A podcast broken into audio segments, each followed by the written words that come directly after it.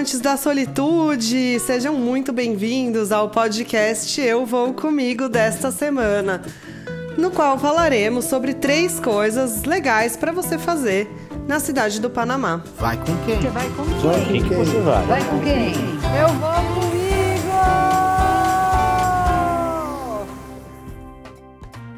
Quando o brasileiro pensa no Panamá, a gente pensa muito naquele lance da escala, né? Fazer uma escala para ir do Brasil para Miami, para ir do Brasil para Costa Rica, para o México, para vários lugares. O pessoal ouve falar que é barato para fazer compras e tal, mas pouco se fala sobre ser um país incrível e que numa escala rápida você pode também sair para passear ali pela cidade do Panamá. Mas o que, que eu vou fazer por lá? As pessoas conhecem bastante o canal do Panamá e ele vai merecer um episódio totalmente dedicado, porque realmente é uma experiência única e bastante interessante. Mas já bem conhecida, né? Quando você ouve falar do Panamá, se não é o hub, aquela paradinha rápida entre um voo e outro, eu vou ali dar um pulinho no canal do Panamá, que já foi reconhecido como uma das sete maravilhas do mundo moderno. Mas a gente está aqui para falar de outras coisas. Então vamos falar de três lugares que são bem legais de você conhecer por lá. E claro que no final vai ter uma dica bônus. Então, se você tem algumas horas, ou se você tem até um dia, ou vai ficar pela cidade do Panamá, existe uma área bem interessante para você conhecer. Você pode pegar um Uber, porque lá tudo se faz de Uber. Você pega um Uber do aeroporto e pede para te deixarem no mercado de mariscos.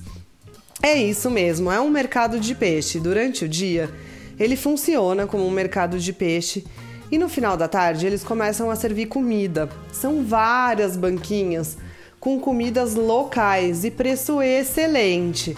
Eu sei que preço é uma coisa que a gente gosta bastante de falar, então você consegue comer aí um ceviche, por exemplo, grande, de um bom tamanho e que você não vai passar mal porque a comida realmente é muito boa por 2 dólares, que hoje dá mais ou menos uns 10 reais.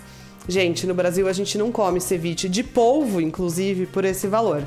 Então, assim, vegetarianos e veganos, me desculpem, não é uma área muito boa para quem não come, né?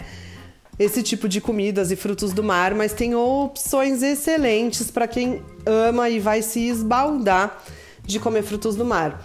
Existem algumas dicas mais relevantes aí de restaurantes que eu conheci que eu posso te dar se você quiser. Mas aqui no podcast o que interessa é falar que é um lugar de cultura local, são poucos os turistas que você vai encontrar por lá. Vai comer bem, vai beber bem e vai pagar barato. Saindo de lá a pé mesmo, você nem precisa de mais nenhum meio de transporte diferente a partir daqui. Você vai pegar a cinta costaneira. A cinta costaneira nada mais é do que uma calçada linda, um calçadão, né, como a gente chama aqui no Brasil. A partir dessa calçada você tem toda a vista do centro moderno, então você consegue ver como se fosse ali uma grande Miami, né, numa lateral sua. E do lado direito, o centro antigo, que já foi revitalizado. Então, numa caminhada pela cinta costaneira, vai ter muita gente fazendo exercício. Tem aqueles aparelhos de ginástica, tem parquinho para as crianças, então tem muita gente passeando com os filhos. Tem gente que corre, tem gente que vai fazer exercício.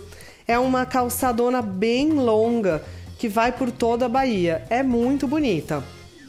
E aí, se você já estiver lá mais perto do horário do pôr do sol ou à noite mesmo, você continua caminhando por ali por mais ou menos um quilômetro e vira para o seu lado direito, se você estiver vindo do lado do mercado de mariscos, e sobe para o casco antigo ou casco viejo, que na verdade nada mais é do que o centro antigo da cidade, que foi totalmente revitalizado.